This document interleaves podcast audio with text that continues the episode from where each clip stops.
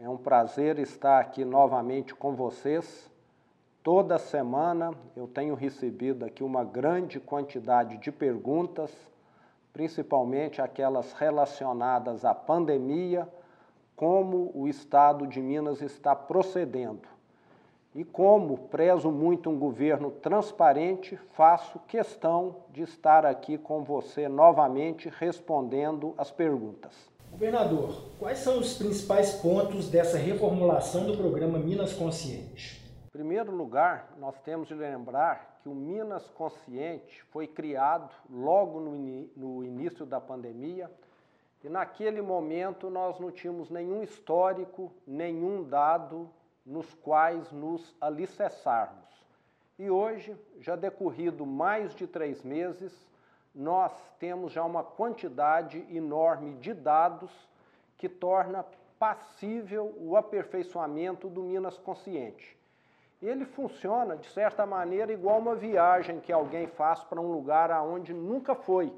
A pessoa geralmente não vai tomar as melhores decisões no que diz respeito ao percurso, a parar para comer, a visitar algum lugar. Mas da segunda, da terceira vez, é sempre possível fazer melhor. E é isso que nós estamos fazendo no Minas Consciente.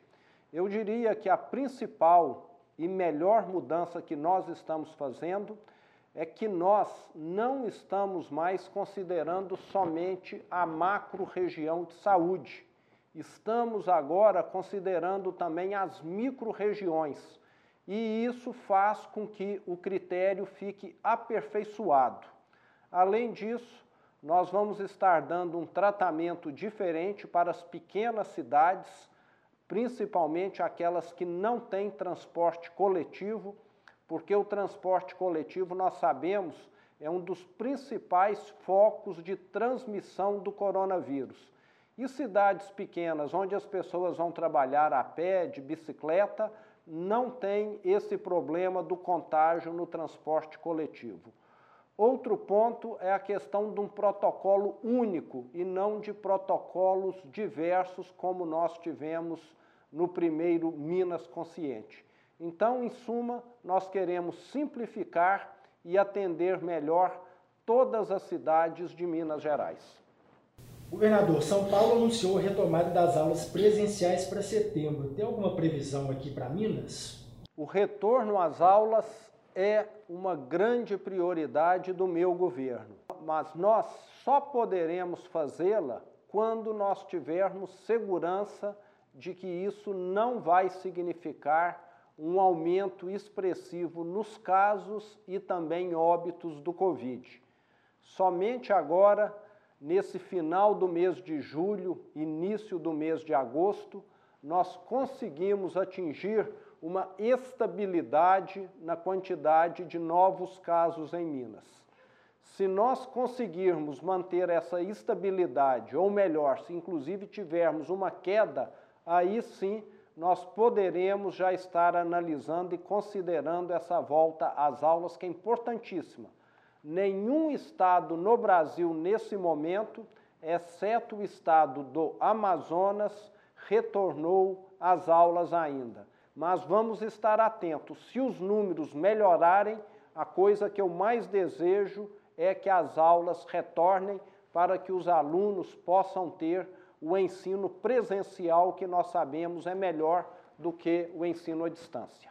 Qual a atenção dispensada pelo governo nesta pandemia ao sul de Minas, dada a sua grande extensão? Demanda por leitos, flexibilização adotada pelos prefeitos. O sul de Minas é uma região das mais ricas do estado, tem as suas características particulares e nós fizemos questão de ampliarmos expressivamente o número de leitos na região. No sul de Minas, nós tínhamos 280 leitos de UTI e conseguimos ampliar para 490. Ou seja, hoje o sul de Minas é uma região que está muito mais bem atendida em termos de é, assistência à, à saúde do que era há três, quatro meses atrás. e com toda certeza boa parte desses leitos ficarão incorporadas definitivamente ao sistema de saúde. E lembro que quando se fala em leitos de UTIs, isso significa leitos para atender não só pacientes do Covid, como também de qualquer outra situação, enfermidade. Governador, Passos e todas as regiões da Média Associação do Médio Rio Grande acabam de aderir ao Minas Consciente e todos estão apreensivos quanto ao fechamento de algumas atividades comerciais. O que, que o senhor poderia dizer sobre essa região que é o sudoeste de Minas? Primeiro, eu queria tranquilizar todos. Essa região tão dinâmica que produz um café de altíssima qualidade não será prejudicada. O que nós estamos fazendo com o novo Minas Consciente é uma evolução do anterior. A grande mudança é que o anterior era de livre adesão do município e o novo Minas Consciente, devido a uma decisão judicial, passa a ser impositivo. Mas nós estamos atentos às realidades de cada município. Os municípios com 30 mil habitantes ou menos terão um tratamento diferenciado terão uma autonomia maior do que os municípios maiores, porque sabemos que esses municípios onde sequer há transporte público, a incidência de contaminação de novos casos é muito menor. E os protocolos estão sendo também simplificados, as ferramentas estarão disponíveis para todo gestor municipal, antes mesmo de nós tomarmos qualquer decisão aqui, o próprio gestor já vai ter conhecimento da realidade da sua cidade. O que nós não queremos é que em algumas localidades a curva, a quantidade de doentes, de pacientes aumente e essas pessoas fiquem sem atendimento médico. Essa é a nossa grande preocupação, mas quero deixar claro, nós estamos evoluindo.